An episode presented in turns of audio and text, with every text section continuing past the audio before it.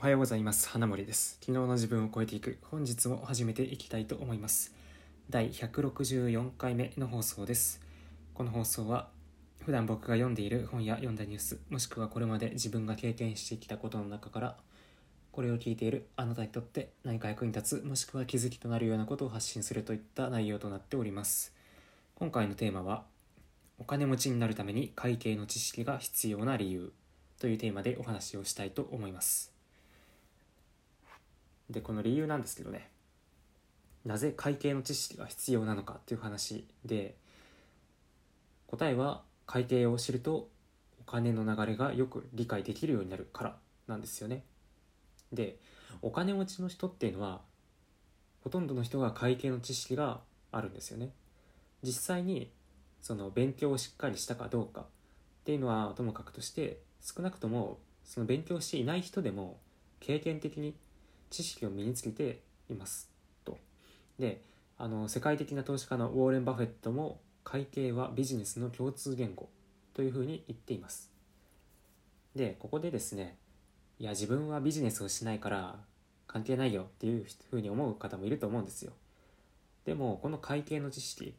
っていうのは自分の家計レベルでも考えることができるんですよ。で例えばどんなことがあるかっていうと自分の給料で今月いくら入ってきていくら出ていったのか。でそこでそれだけじゃなくて今の時点で自分はどんな負債を抱えているのか、まあ、もしくはお金以外にどういう資産例えば家があるとか、まあ、車があるとか、うんまあ、そういったものをどれぐらい持っていてとかねそういった計算というか考え方ができるようになります。であとは投資。投資ですね。投資をする際に企業の財務諸表を見てより詳しく分析するっていうこともできるようになります。この会社は今どれぐらいの資産を持っている。どれどれぐらいの負債を抱えている。そして今期どれぐらい売り上げを出してどれくらい利益を残したか、まあ、こういった考えも会計を勉強することでより一層深く理解をするようになれるっていうことなんですよね。でまだまだあって例えばあなたが今所属している企業ですね。その企業の決算書を読んでそこから自分の今の企業の状態このこのままじゃちょっとまずいなとかあ今いい感じに業績は推移してるなとか、まあ、こういったことも理解することができるようになります。でこの会計の知識っていうのは何も一部のお金持ちだとか実際に会社を経営している社長だけが知っている知識じゃなくて、まあ、僕たちみたいな普通の人にも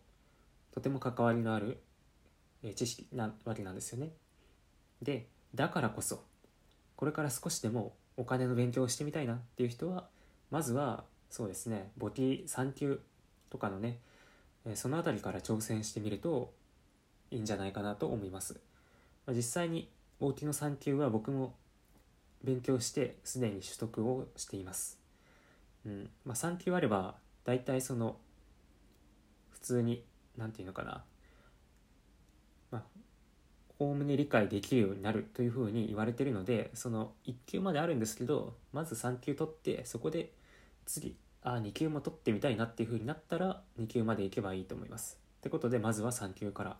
ですね。はい。で、まあ、どっから手をつけていいか分かんないっていう人もいると思うので、まあ、そういう場合は一旦ですねあのスクールですねスクールとかが出している簿記のテキストを無料で取り寄せることもできるのでまずは無料で取り寄せてみてああこんな感じかなっていうふうになんとなく感覚を持ってみるのも良いと思います。でそのスクールの無料請求のテキストなんですけど、まあ、それについては今回の放送の詳細欄に貼っておくのでもしですね少しでもお金の勉強がしたいとか今後の人生豊かに暮らしたいなっていうふうに思ったのであればこの無料請求してみてください。はい。ということで最後まで聞いてくれてありがとうございました。また次回の放送でお会いしましょう。おっと、ここでもう今別のこと考えた人もいるんじゃないでしょうか。何事も挑戦ってことでお金に困らず暮らしたいな、お金の知識もっとつきたいなと思った方、無料なので、ぜひね、簿記のテキストの資料請求ぐらいはちょっとやってみてはいかがでしょうか。ということでさようなら